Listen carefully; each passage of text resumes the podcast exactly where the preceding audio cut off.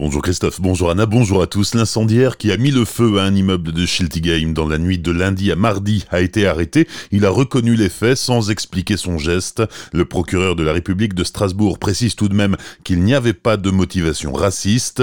Le jeune homme âgé de 22 ans a été soumis à un examen psychiatrique. Il est déjà connu des services de police dans d'autres affaires d'incendie volontaire. L'incendie de l'immeuble de Schiltigheim a fait un mort, un enfant de 11 ans. 11 personnes ont été blessées et plus d'une une centaine d'autres ont dû être relogés. Quelques habitants ont déjà pu regagner leurs appartements hier. Samedi, cela fera un an que disparaissait Sophie Le Tan à Schiltigheim. L'étudiante âgée de 20 ans et originaire de Cernay venait visiter un appartement.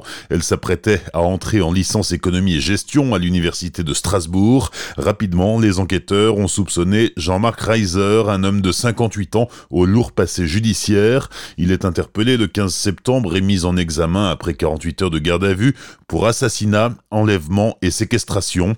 Les enquêteurs ont découvert du sang de la jeune femme au domicile du suspect numéro 1. Reiser explique qu'il a croisé Sophie Le Tan blessée à la main et qu'il l'a soignée dans sa salle de bain avant qu'elle ne reparte vivante, une version dont il ne démord pas. Un an après sa disparition, Sophie Le Tan reste introuvable.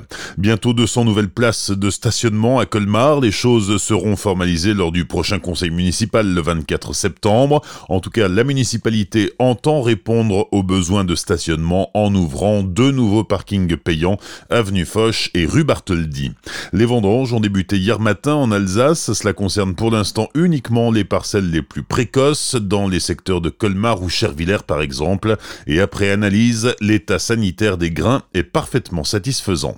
La rentrée des professeurs du conservatoire de Colmar, elle a eu lieu mardi, une semaine avant celle des élèves. C'était l'occasion de présenter les nouveaux professeurs qui arrivaient, de faire un point sur l'année passée, mais aussi de regarder vers le futur, poser de nouveaux objectifs, continuer le travail déjà entrepris pour que le conservatoire, qui est à rayonnement départemental, puisse le rester.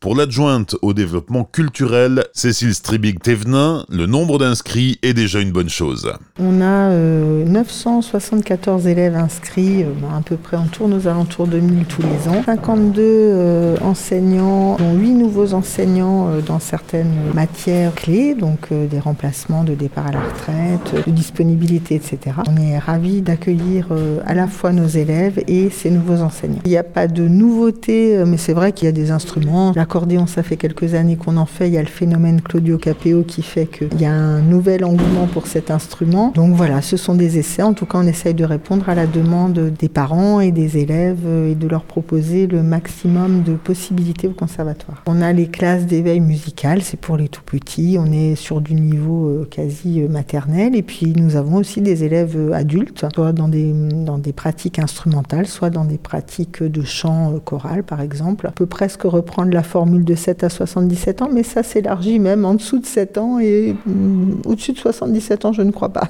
On a encore quelques places euh, au niveau de nos cours, notamment en musique assistée par ordinateur, trompette, chant euh, classique, chant musique actuelle, en art dramatique, en tuba euphonium, en orgue, en clavecin et en harpe. Des propos recueillis par Pablo Desmar. Enfin, les inscriptions sont encore possibles pour le marathon de Colmar. C'est la cinquième édition cette année et elle aura lieu le dimanche 15 septembre. Déjà 4000 concurrents sont inscrits. Ils seront encadrés par 800 bénévoles. Vous avez encore jusqu'à demain pour vous inscrire en sur le site marathon-colmar.fr.